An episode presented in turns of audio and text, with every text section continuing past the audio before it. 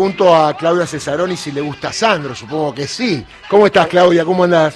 ¿Qué tal? ¿Cómo estás? Por supuesto. ¿Cómo no? Bueno, a ver, Claudia, querida, A ver. que siempre defendés a los que tenés que defender porque tienen derechos humanos como corresponde, que son los detenidos, que solamente están privados de un bien jurídico que es la libertad. Lo demás lo conservan todos, más allá que a mucha gente no le gusta, que se opone. Y acá siempre decimos, el que crea que los seres humanos no son, eh, que los presos no son seres humanos, que cambie de radio, porque acá son seres humanos. Digo, que parezca obvio. Mira, estoy viendo un proyecto, vos estás en cosas mucho más profundas, pero yo no lo puedo creer.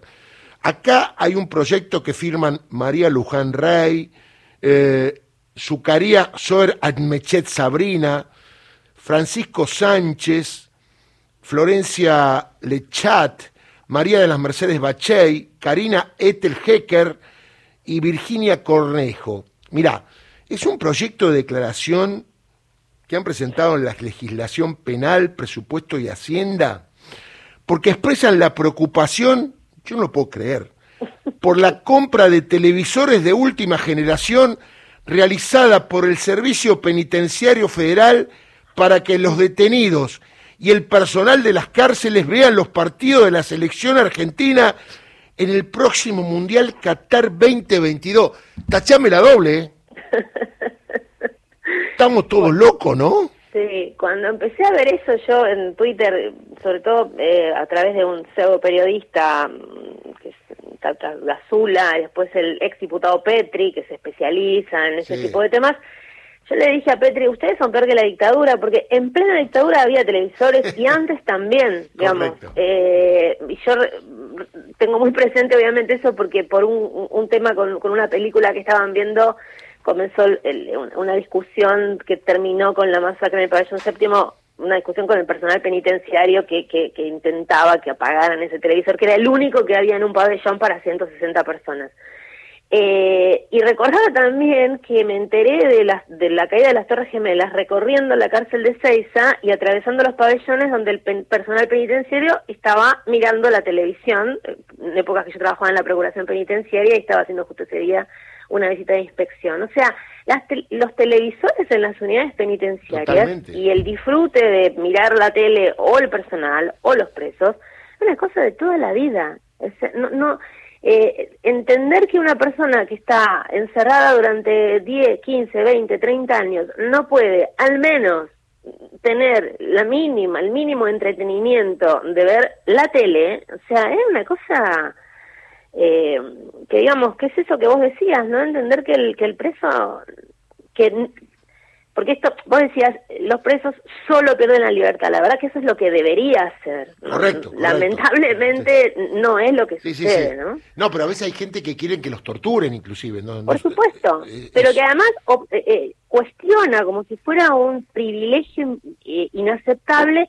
No solo esto, esta discusión también la tenemos con el tema de los celulares, que yo Claro. también he salido a Es plantear. que van por más. Lo que yo veo, Claudia, es que van por más los que escriben estas cosas.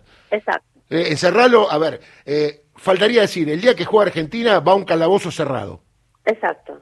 Sí, sí, por eso es, es, es digamos, qui- quitarle la condición humana al- a, la persona se hace de múltiples maneras. Vos lo podés este, vi- hacer vivir en condiciones infrahumanas, a no atender su salud, este, no escuchar sus reclamos y también encima que no vean el partido del mundial. Digamos, algo que todos todos queremos, ¿no? Misma discusión en las escuelas, en otro plano, ¿no? Claro, Digo, tal cual, ¿por sí. qué los Pero siempre lo a- mismo, no prohibido. Está todo prohibido, no, no, eso no, eso no. ¿Por qué será la pregunta, no? Pero además yo no tengo ninguna duda de que la mayoría de las personas que piensan eso van a organizar su vida, Totalmente. que odien el fútbol, que lo sabrá también, para ver los partidos. Correcto, correcto. Solo que en sus mullidas oficinas, en, en super televisores. Sí, además con buena comida también, o con buen desayuno, ¿entendés? Entonces- Y con debate posterior, o sea, labura no labura nadie ese día. Eso está claro. Además, eso es un hecho, es decir, viste que todos se preocupan, no, hay que trabajar, hay que estudiar. Los pibes van a ver los partidos, la gente en la oficina va a ver el partido, y desde el jefe hasta el de más abajo va a decir, che, veamos el partido, es así. Pero y es que está buenísimo, Por ¿no? Porque, y además porque lo podés usar, yo eh, soy profe en secundaria y el mundial anterior, el de Rusia, eh, doy una materia que tiene que ver con política y ciudadanía. yo lo aproveché con los pibes para hablar de la historia de los países que jugaban, de que cada pibe se adueñara de un país y contara su proceso histórico. O sea, podés hacer un montón de cosas en la escuela utilizando el mundial. Los profes de matemática aprovechaban para hablar de estadística, de promedios, de... O sea, tenés mil cosas para hacer, eh, ni hablar de geografía, o sea, lo puedes utilizar. Ahora, volviendo a la cárcel, tiene que ver eh, con, con la idea de esto, ¿no? De que eh, hay algunos políticos que alguna vez usaron esa frase horrenda que es que se pudran en la cárcel. y que quedó, lamentablemente quedó. ¿eh? Exactamente, ¿no? Y entonces alguien que se tiene que pudrir ahí, que es una manera de decir que su cuerpo se ha torturado, porque un cuerpo que se pudre es un cuerpo torturado, bueno, carece de todo derecho, ¿no? Y por eso digo, aún peor que en la misma dictadura. Vos sabés, Claudia, que mi papá, que era Sergio Villarruel, siempre que llegaba al Mundial me decía, qué oportunidad, por eso fuiste eh, fue un precursor de lo que acabas de decir. ¿Qué oportunidad, me dice, pierden los docentes o pierden los colegios, en vez de discutir si los piden pueden ver el partido o no, de hablarle de cada uno de los países, cuántos habitantes tienen, dónde están, de qué color es la bandera, qué sistema político tienen, eh, qué cantidad de habitantes. Digo, esto me lo dijo hace 50 años. qué bueno. Y mira, vos lo acabás de decir, es correcto, ¿no? Es decir, hoy Qatar imagínate todo lo que tenés que decir.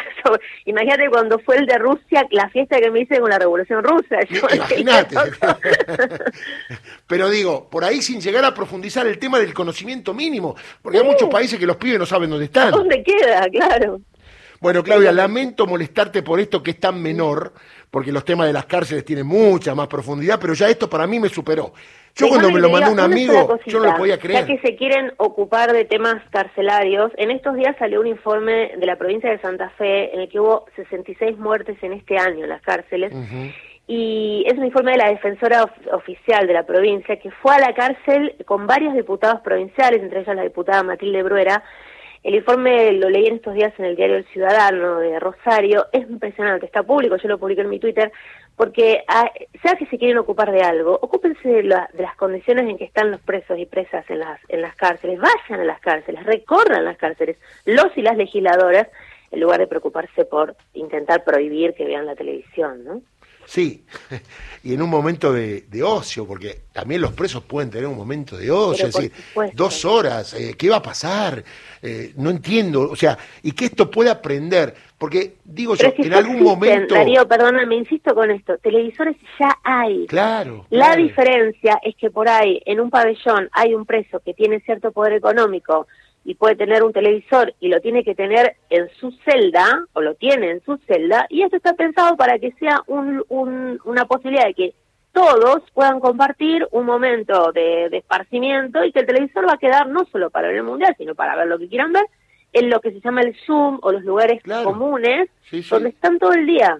¿Te acordás el lío que se armó cuando eh, se conoció que los presos cobraban un peculio en los que trabajaban, como fue algo extraordinario? Che, el tipo que labura le tiene que pagar. ¿O porque está preso no le vamos a pagar? Eh, justamente un poco lo que se decía en ese momento es ganan más que una jubilación. y, yo, recuerdo que decía, mira, ganan un salario mínimo. Claro. Porque trabajan 120 horas y ganan 200 eh, horas y ganan un salario mínimo. En todo caso, y además lo hace por la familia, ¿no? Tiene una familia afuera, ¿no? Y aparte es un trabajador, o sea, si no estás promocionando el trabajo esclavo, porque además después está el discurso de tienen que resocializarse. ¿Y cómo se va a resocializar si vos les pagás, de, trabajan y no les pagás? O sea, una condición mínima para un trabajador cobrar su salario. ¿Te acordás que el, comisario Petinato en la época de Perón fue el que eh, juntos establecieron el peculio en las cárceles? Y era algo así como, me acuerdo que eh, la discusión fue... Eh, hagamos peronismo también en las cárceles. Absolutamente. y, por eso es recordado y, reconocido, Petinato padre, digamos, porque introdujo una verdadera revolución al interior de las cárceles al entender que las personas que estaban presas, en ese momento estaban presas, pero no, no perdían su condición de trabajadores, de padres, de, hermanos, de hijos, y que debían ser respetados en su dignidad. Y si trabajaban tenían que cobrar, tan sencillo como eso. Claudia, te cuento una, una anécdota cuando fui a cárcel de Campana, creo, y es la relación entre guardiacárceles y presos, que a veces es bastante tortuosa, a veces y, una anécdota de alguien que estaba saliendo con saco y corbata, eh, un preso que iba a rendir la última materia de derecho. Mm. Entonces lo sacaban, iba ahí, y estaba el señor que le abre la, reja, y me dice, mire, va a rendir la última materia y dentro de poco va a quedar libre. Y digo, ah, bueno, ¿qué cosa? me dice. Ellos alguna vez se van, nosotros tenemos que jubilarnos. Diciéndome algo así como, y a lo mejor algún día él me va a tener que defender a mí. Mm. Sí, y, y también en algún sentido, digamos, eh, y garantizar condiciones dignas de vida para las personas que trabajan en las cárceles, porque esto, como la propia presentación esa que vos leíste dice, son los, las teles son para los presos y para los penitenciarios, eh, y garantizarles derechos, es una discusión muy que hace mucho tenemos también, ¿no? El personal penitenciario no debería ser un personal militarizado como lo es todavía, eh, la ley orgánica del Servicio Penitenciario Federal es una ley de la dictadura de la NUCE, que todavía no se ha modificado, es una ley de la dictadura de la NUCE, la 2416, que eh, define al Servicio Penitenciario como una fuerza de seguridad de la nación, eh, tienen una conducta y una, una manera de presentarse totalmente militarizada. Entonces también esa concepción de ¿para qué mandás a la gente a la cárcel a, a que la maneje una fuerza de seguridad militarizada cuando teóricamente vos la mandás para que eh, salga mejor de lo que está, aprenda oficios, etcétera, etcétera, etcétera. Bueno, todo eso es una eh, enorme modificación que habría que hacer, pero en general, justamente, se detienen en estas cosas que otra vez tiene que ver más con recortar derechos mínimos Totalmente. que en compensar de otra manera la casa. Y yo le dije, ¿y por qué no estudia usted también? Y ahí quedó. Bueno, te mando un abrazo grande. un abrazo grande, gracias, buen día. Claudia Cesaroni, abogada,